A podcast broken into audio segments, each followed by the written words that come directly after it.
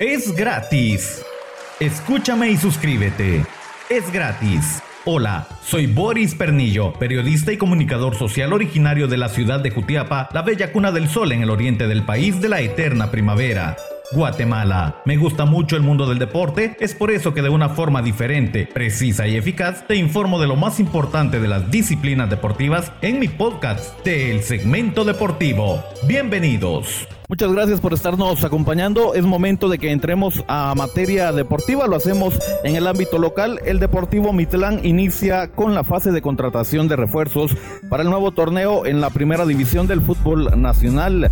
Irving Montúfar, Vladi Aldana, Germán García, Dani López y Eduardo Mora son los nuevos refuerzos del equipo Conejo. Esto se hizo oficial durante el eh, fin de semana. Son eh, nuevos estos eh, jugadores que llegan para poder reforzar el conjunto miteco y conseguir pues ese añorado ascenso a Liga Mayor. Hablamos rápidamente también de lo que sucedió durante el fin de semana en la Liga Mayor del fútbol guatemalteco. Ahora conocemos pues los resultados en la jornada 2 de nuestro fútbol. Ponga mucha atención. El sábado dio inicio la actividad en el encuentro del Deportivo Achuapa ante los Príncipes Azules de Cobán Imperial. En el estadio Manuel Ariza fue triunfo para Cobán Imperial, dos goles a uno. La actividad continuó con el partido de Shela enfrentando al equipo de Itztapa. Acá fue triunfo para el equipo de los Superchivos. 2 a 1 ganó el Ju Mario Camposeco. Finalizó la actividad del día sábado el partido de Municipal y Guastatoya, pese a que los Pecho Amarillo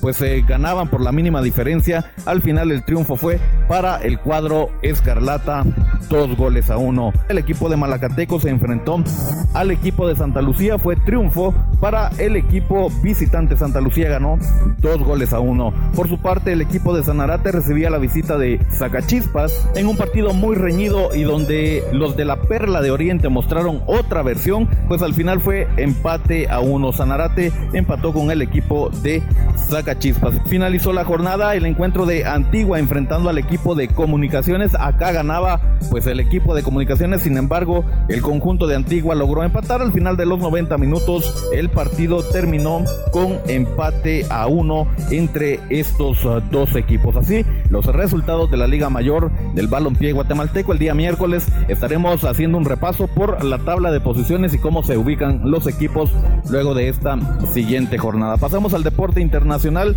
y conocemos pues actividad de los playoffs que nos uh, deja los siguientes resultados de los partidos durante el fin de semana.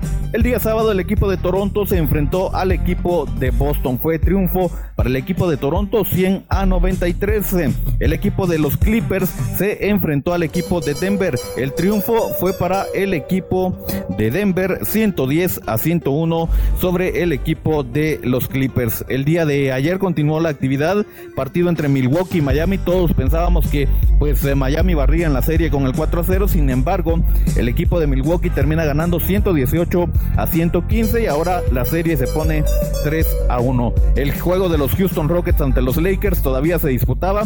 Tenemos ese marcador pendiente. En juegos que se vienen para el día de mañana, siempre en la serie de playoff, pues acá se va a definir ya cómo termina el duelo entre Miami y Milwaukee, partido para las 16:30 horas, mientras que los Lakers se enfrentan a los Houston Rockets a las 19 horas. Así la actividad en los playoffs de la NBA, bastante emocionante los partidos que se están disputando en esta etapa de playoff. Es momento de que finalicemos la información. Fíjese usted en la novena etapa del Tour de Francia, el esloveno de 21 años Tadej Podachar bate un nuevo récord para el evento al convertirse en el corredor más joven del siglo XXI en ganar una etapa del Tour de Francia. Sin duda alguna, el momento más emotivo de la etapa de montaña fue ver cruzando la meta final a Podachar, quien se ilusiona y buscará trascender en este evento. En la clasificación hay cambios y ahora queda de la siguiente manera. El líder de la etapa 9 es Tadej Podachar, el esloveno, con un tiempo de 3 horas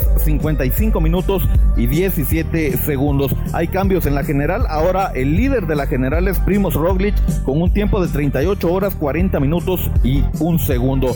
Primos pues es quien portará el suéter amarillo el día de mañana en eh, la salida de la etapa número 11 del Tour de Francia. Es de esa forma que lo hemos informado a través del segmento deportivo. Información completamente gratis y actualizada de los deportes. Suscríbete en las distintas plataformas digitales y disfruta de lo más importante del deporte en el segmento deportivo con Boris Pernillo. Hasta la próxima.